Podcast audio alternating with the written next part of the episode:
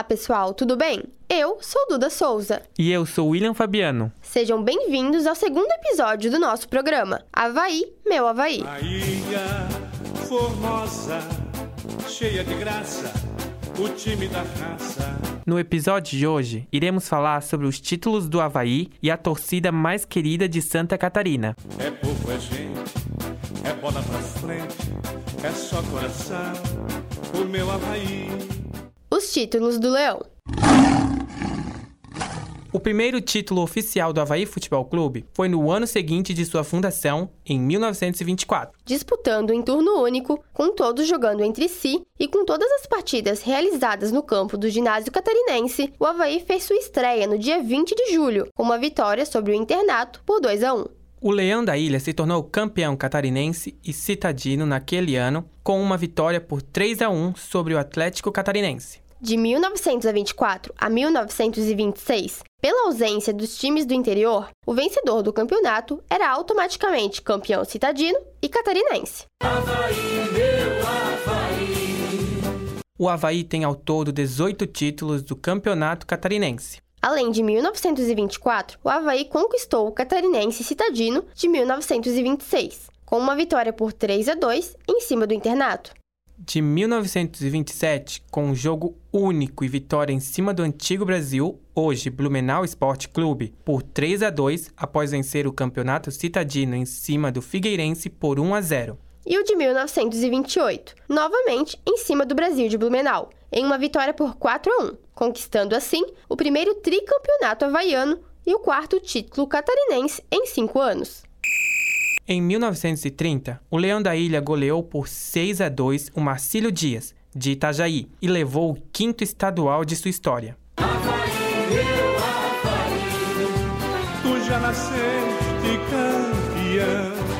Após a brilhante temporada, em 1942, o Havaí foi coroado com mais um estadual. Esse que seria apenas o primeiro de uma geração tetracampeã catarinense. No Catarinense de 42, após vencer o Exílio Luz por 6 a 1, o Havaí decidiria o campeonato contra o América de Joinville. Porém, os joinvilenses alegaram impossibilidade de jogar na data marcada, pois estavam sem três jogadores que estariam de sobreaviso servindo o Exército. O clube também se negou a jogar em Florianópolis. A federação não atendeu o pedido do América e 12 dias depois, o clube abriu mão do jogo. Com o não comparecimento da partida, o Havaí venceu o campeonato por WO, acabando com um jejum de 12 anos. O campeonato estadual de 1943 foi decidido somente em janeiro de 1944. O Havaí enfrentou novamente o América de Joinville. Desta vez, com jogos de ida e volta, o Leão perdeu o primeiro jogo por 3 a 1 em Joinville e precisaria vencer o segundo jogo para levar à prorrogação. O Havaí fez o trabalho de casa e venceu o América por 7 a 3 no tempo regulamentar. Na prorrogação, o time da raça fez nada mais nada menos que 7 a 0. O de 44 não foi diferente. O Havaí venceu os dois jogos em cima do Marcílio Dias e sagrou-se novamente tricampeão do estado. Tu já nasceste campeão. 1945 e o tetracampeonato. Perdendo a primeira partida por 2 a 0 para o Caxias fora de casa, o Havaí venceu o segundo jogo por 7 a 2 no tempo regulamentar e 2 a 0 na prorrogação. Conquistando um feito inédito para Santa Catarina, o tetracampeonato estadual.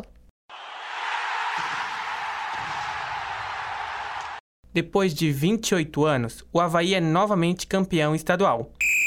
O título foi conquistado na noite de 17 de dezembro de 1973. O Havaí venceu a Juventus de Jaraguá por 2 a 1, com gols de Rogério e Balduino. Após a partida, o campo foi invadido por torcedores e a festa continuou com uma carreata pelas ruas da cidade. Com o clássico na final, o Havaí sagrou-se campeão catarinense de 75, vencendo o Figueirense por 1 a 0 na decisão. O primeiro título na era ressacada foi o catarinense de 1988. Diante de mais de 32 mil pessoas no estádio, o Havaí venceu o Blumenau por 2 a 1. Foi o maior público da história do futebol de Santa Catarina. A torcida vai à loucura no estádio Aderbal Ramos da Silva. Um espetáculo magnífico em Florianópolis. Essa foi uma parte da narração de Roberto Alves no jogo entre Havaí e Blumenau, em 1988. Em 1997, o Leão conquistou seu 13º título catarinense, numa vitória por 2 a 0 em cima do Tubarão. Já em 2009, o Havaí fez a final contra Chapecoense. No primeiro jogo, em Chapecó, o Leão perdeu por 3 a 1, mas conseguiu devolver o placar no jogo de volta, levando para a prorrogação. 3 a 0 e mais um título catarinense. Naquele ano, o meia Marquinhos, hoje ídolo do Havaí, foi escolhido como o melhor jogador do campeonato. É povo, é gente, é bola pra frente, é só coração, o meu Havaí. Vencendo os dois jogos em cima do Joinville, o Havaí conquistou seu 15º título estadual, em 2010.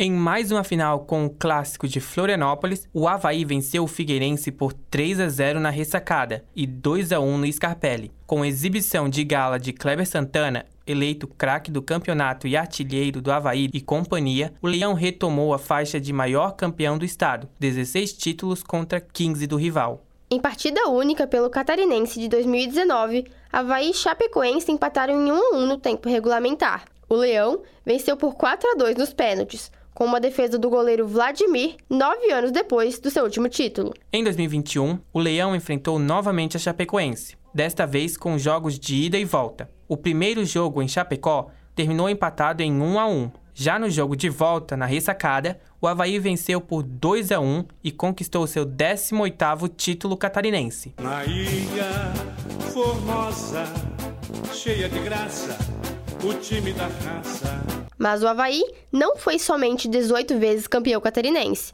Ao longo de sua história, o Havaí conquistou por 20 vezes o Campeonato Citadino, que era o campeonato regionais de Florianópolis. Foi também 12 vezes campeão do torneio de início, campeão da Copa Santa Catarina, em 95, da segunda divisão do Catarinense, em 94, e duas vezes campeão da Taça Governador do Estado de Santa Catarina, em 83 e 85. Um dos títulos mais importantes do Havaí Futebol Clube foi o Campeonato Brasileiro da Série C de 1998, o primeiro título nacional do Havaí e o primeiro entre os catarinenses a conquistar um título nacional em divisões do Brasileirão. A princípio, o Havaí não participaria da Série C daquele ano. O clube decidiu entrar somente após uma alteração no regulamento, com o aumento do número de partidas da competição. Ao todo, eram 66 times, divididos em 11 grupos, com seis equipes cada um, classificando os três melhores de cada grupo para a segunda fase. O Havaí derrubou favoritos como o Santo André e o São Caetano, ambos de São Paulo, e sagrou-se campeão da terceira divisão do brasileiro daquele ano. Mais de mil torcedores aguardavam a delegação campeã no aeroporto Ercílio Luz, com a camisa do Havaí pendurada na janela do piloto. A torcida soltou o grito de É campeão, seguido de Arerê, o Figueira vai morrer na Série C. A cidade amanheceu azul e branco, com uma carreata do aeroporto até a beira-mar norte. A cidade parou para ver o campeão brasileiro passar.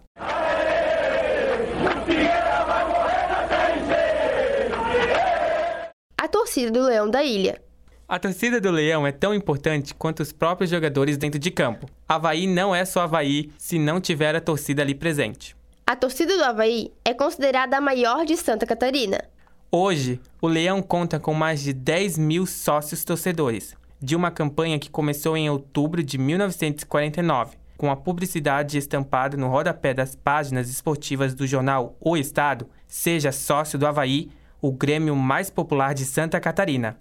Em 1950, surgiu a Sociedade Amigos do Havaí, um grupo de torcedores que se reunia para confraternizar e dar apoio à manutenção da instituição. Conversamos com Lucas Cardoso, de 23 anos, torcedor fanático do time da raça. Ele nos contou como começou a torcer pelo Havaí. Eu diria que eu não tive muita escolha, foi de berço. Meu pai ele é havaiano fanático em jogo desde a década de 80, quando morava ali no ali em Coqueiros. Começou indo de, de ônibus, ele mais o pai dele. Aí depois ele começou a ir de Fusca.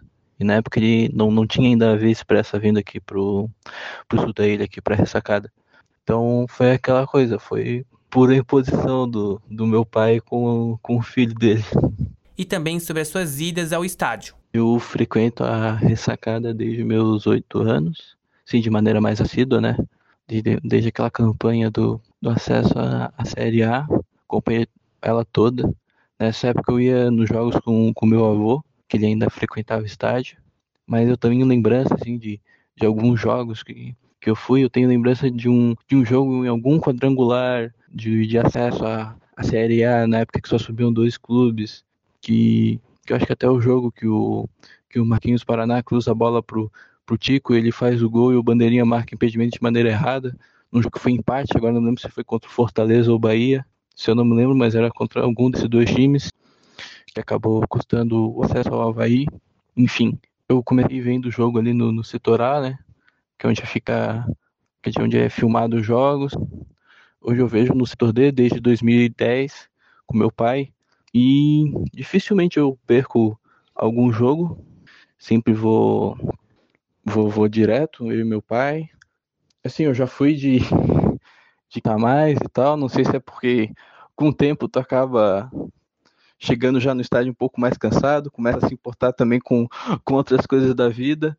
Hoje eu fico vendo o jogo assim bem bem tranquilo, mas tem hora que, que aquele Lucas lá, ainda criança, ainda adolescente, pré-adolescente volta e eu pego junto com a rapaziada, começo a cantar, começo a, a discussão para jogador no campo, a brigar com o jogador que está no campo.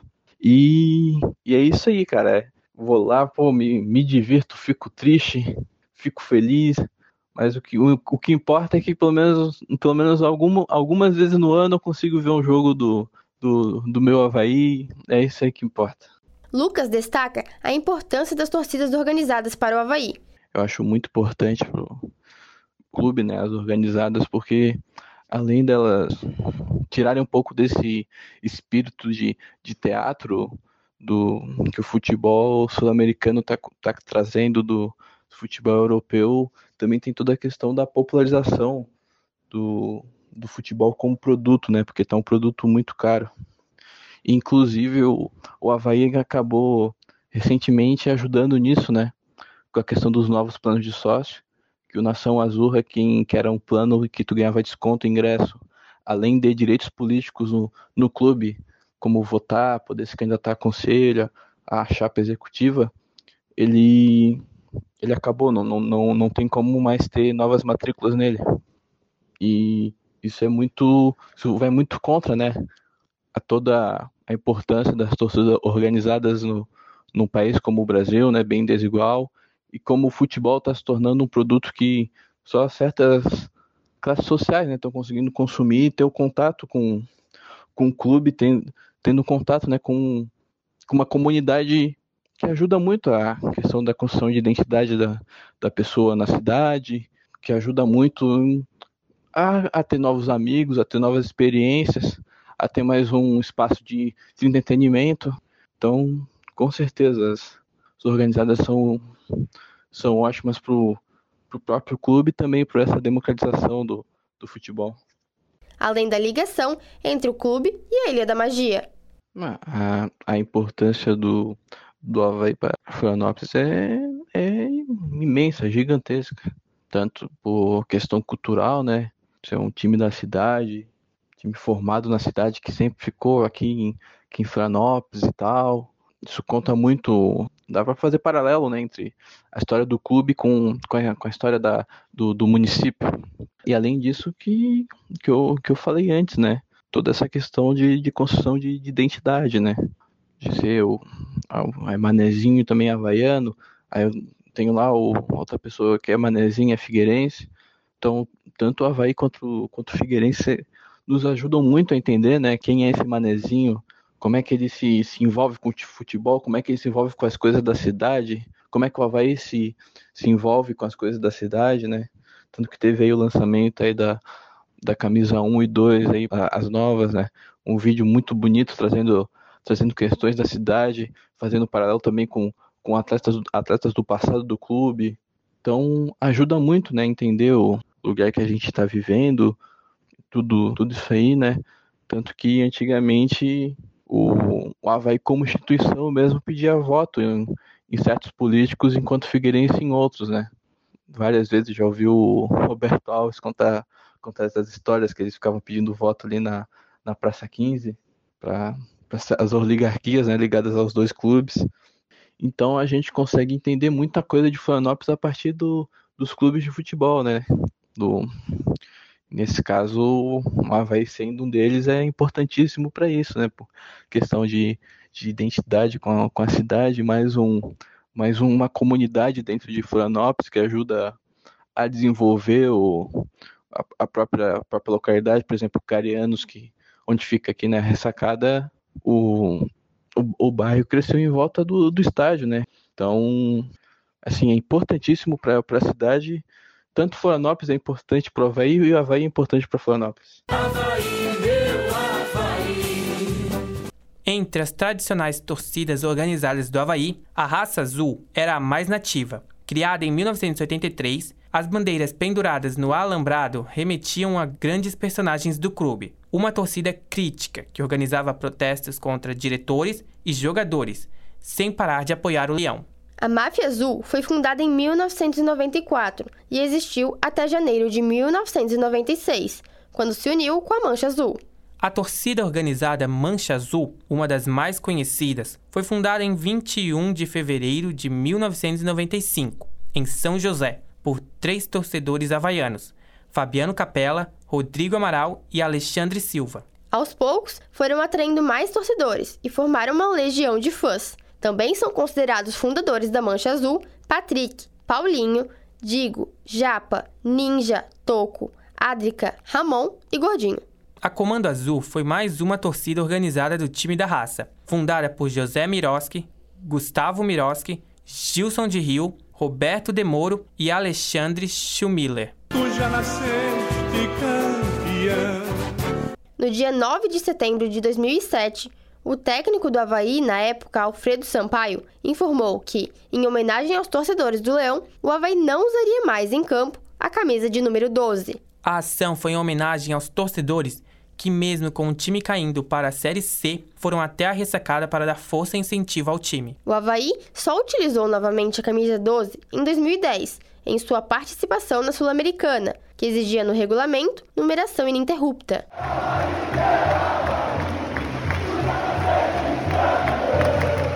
Ressacada on Fire. Em julho de 2009, torcedores havaianos se reuniram para organizar a maior festa que um estádio catarinense já viu, a Ressacada on Fire. Foram seis edições, de 2009 a 2011, quando a Ressacada se transformava em um pleno caldeirão com shows pirotécnicos, mosaicos, papel picado, cantos, faixas, sinalizadores e até caminhões de fumaça. A festa foi perdendo força devido às restrições de segurança nos estádios, mas vive a lembrança de quem teve a sorte de presenciar um dos mais belos espetáculos de uma torcida catarinense. Na ilha formosa, cheia de graça, o time da raça. Este foi o segundo episódio de Havaí Meu Havaí, uma edição especial contando a trajetória do time da raça em homenagem ao centenário do clube.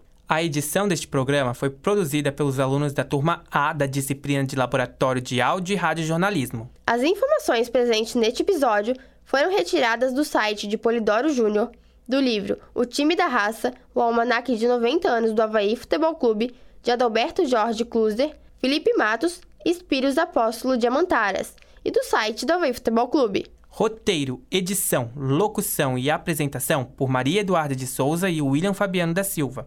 Na técnica, Roque Bezerra e Peter Lobo. Monitoria de Luana Consoli. Orientação do professor Áureo Mafa de Moraes. O próximo episódio estará disponível no dia 16 de maio, a partir das 5h50 da tarde. Rádio.UFSC. É rádio, é esporte, é Havaí e ponto. É povo, é gente, é bola pra frente, é só coração, o meu Havaí.